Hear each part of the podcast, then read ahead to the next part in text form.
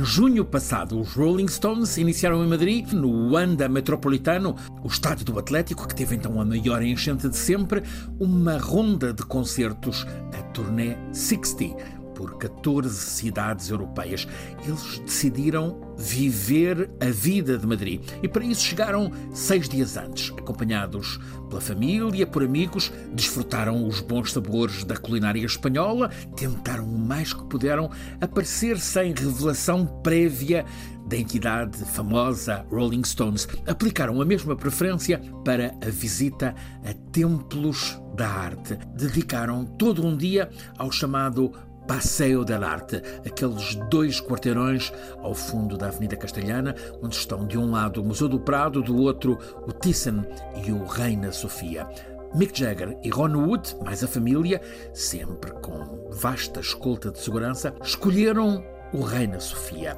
Tanto a Presidente da Administração, Ángeles González Sinde, como o diretor do museu, Manuel Borja Villel, foram mesmo apanhados de surpresa, mas ao saberem que eles estavam ali, quiseram ir ao encontro deles para os receber e para os guiar. Começaram e estiveram bastante tempo diante daquele quadro que é metáfora da ruína guerreira, bárbara, da primeira metade do século XX, que é, obviamente, a Guernica. O diretor do museu conta que eles fizeram muitas fotografias, sabiam muito sobre a realidade representada por aquela mais famosa obra-prima de Pablo Picasso, mas eles, sem pressas, depois de longa paragem na sala da Dama de Azul, também de Picasso, quiseram mais. Mick Jagger pediu para o levarem a ver A Mulher e o Cão Diante da Lua, João Miró. Contemplaram tudo, riram-se muito, por exemplo, a discutir e a fotografar quadros de Salvador Dali. Pararam longamente, até tentaram experimentar o metrónomo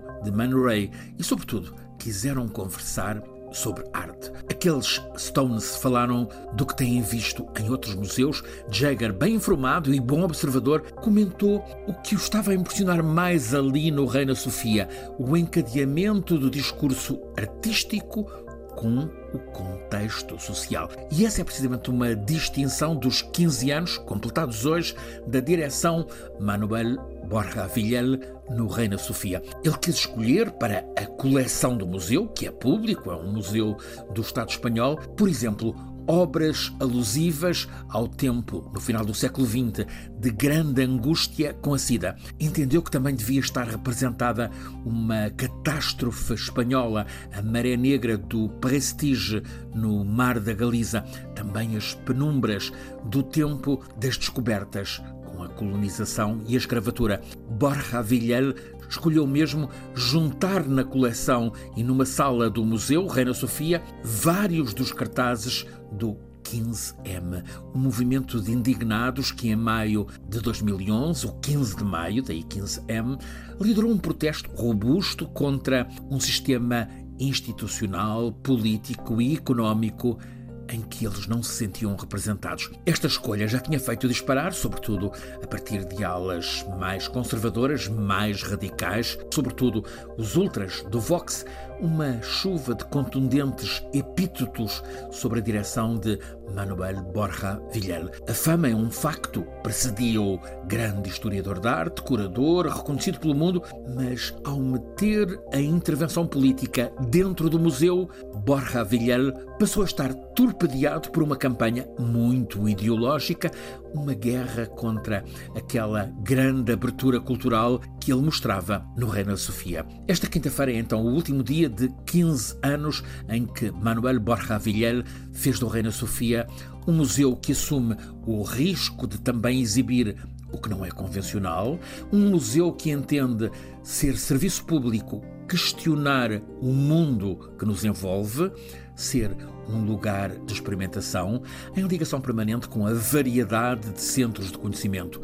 Hoje, é o último dia dos cinco anos do terceiro mandato de Borja Villel na direção do Reina Sofia. Ele poderia candidatar-se a mais um mandato de cinco anos, tinha apoios para isso, mas quer sair.